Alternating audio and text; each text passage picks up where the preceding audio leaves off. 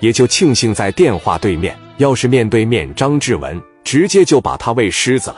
大地主张志新会挣钱，但性格绵软。但是小地主张志文可不一样，在黑龙江也就乔四能说他两句。在得知对面叫刘毅后，张志文说：“我记着你了，你要是敢动我哥他们一下子，少说弄断你一条腿，让你下半辈子在轮椅上度过。”挂完电话后，马上打给了自个的兄弟，说往聂磊的账户打上一百万米人民币，等一下再多打三万块钱给他们买棺材。小文压着火气说道：“这米我要不让你三倍给我送回来，老子他妈都白混社会了。到现在为止，小文混了十四年了，岂是这种鼠辈就能吓住他？”张志文说：“钱打过来了。”刘毅就把电话打给了磊哥，说道：“魏哥，那个问一下会计张姐，一百万米过去了。”他说多给打了三万块钱，这是怎么回事？他神经病呗，多给不是更好？那把这三万米给你不就好了？紧接着电话一撂，聂磊就给张杰打了一个电话。聂总确实是收到了一百零三万。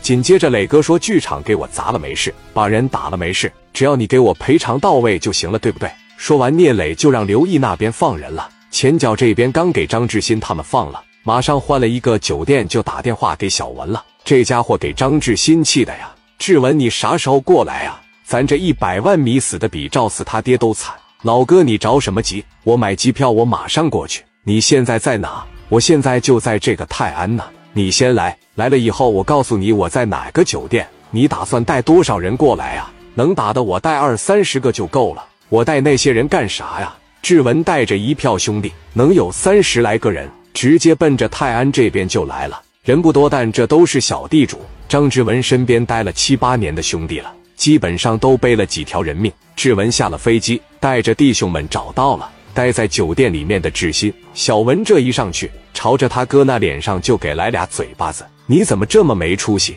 你把人店砸了，怎么还让人给盯上了呢？你咋寻思的？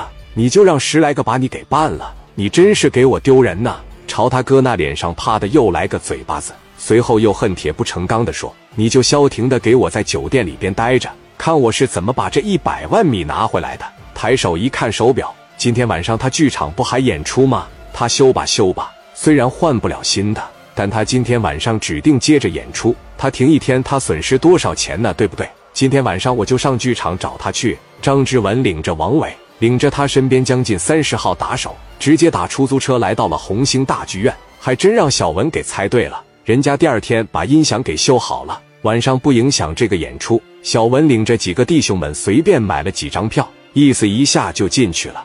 小文和这二三十个老弟带着家伙事，从这个过道里面朝着舞台这边就来了。演员当时吓一跳，心想怎么来这么多不速之客呢？而且明显是朝着舞台来了。志文对二娘子说：“把最值钱的给弄了。”二娘子连话都没说：“你不音响最值钱吗？”直接给搞了个稀巴烂。拽着演员说：“把你们姓刘的喊出来，就说齐齐哈尔的小弟主张志文来了，给他打电话，快点！”演员结结巴巴的打了电话：“刘经理，你赶紧回来吧，咱家剧场又有人来这闹事来了。”志文一把夺过电话：“你过得挺好，老子是齐齐哈尔的小弟主张志文，张志新是我亲大哥。前天我刚给你打了一百零三万米，让你买棺材，你难道忘了？十分钟之内，你要是到不了的情况下。”我给你这帮你的老弟们挨个开瓢，我刚才已经弄躺下一个了，你每五分钟不到，我撂躺下你一个兄弟，我要看看你到底有多少兄弟。小文领着二三十号老弟，给他们拉到剧场后边隔壁的小胡同里面。志文是个说一不二的主，和自己小弟说看着点，六分钟他要是到不了我面前，你们就拿着这把枪朝腿上就给我崩。王伟把枪一接过来，一掰开弹夹就把花生米哐哐往里压。现在还有五分钟了，你们刘总经理要是再不来的情况下，你这条腿就保不住了。转眼间五分钟的时间过去了，志文对着他们说道：“十分钟他能回来吗？”好家伙，张志文这不就是借着机会挑一些歪理就要打刘毅的兄弟们吗？等到最后十秒的时候，刘毅回来了，询问剧场情况后，直奔着来。刚喊完住手，把枪放下，王伟朝着脚后跟他就一枪。仇人见面没多说，拿着家伙事就冲上去了。但是小文手底下这帮子兄弟混社会的时间实在是太长了，这帮人全是老油条，那一个比一个能打，拿着家伙是朝着对面就往死里打。王伟把枪往后一丢，脱了上衣上前，直接单手抓起来，直接把他狠狠摔在地上。王伟往前一站，摔倒两个后，刘毅后面的八九个兄弟那基本上都不敢动了，毕竟他们没见过这大场面这么猛。王伟哪管他那么多，回头拿了家伙是反手就给了他一枪。第二下，王伟紧接着一咕噜趴到地上，左手举枪，右手扣动扳机，又给了正在路上往回跑的刘毅一枪，但是没有把刘毅打倒。刘毅也只能连滚带爬的跑到了后面。刘毅挥了挥手让弟兄们上。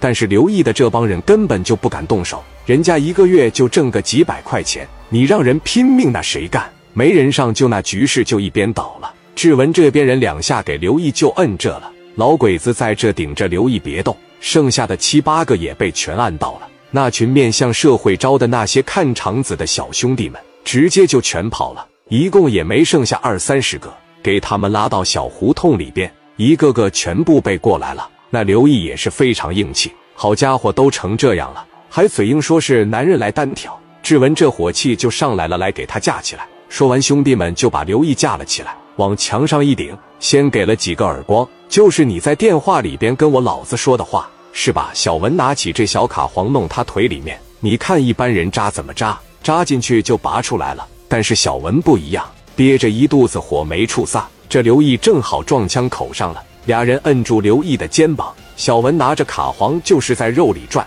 而且还就一点点的转，疼的刘毅是一直吸冷气。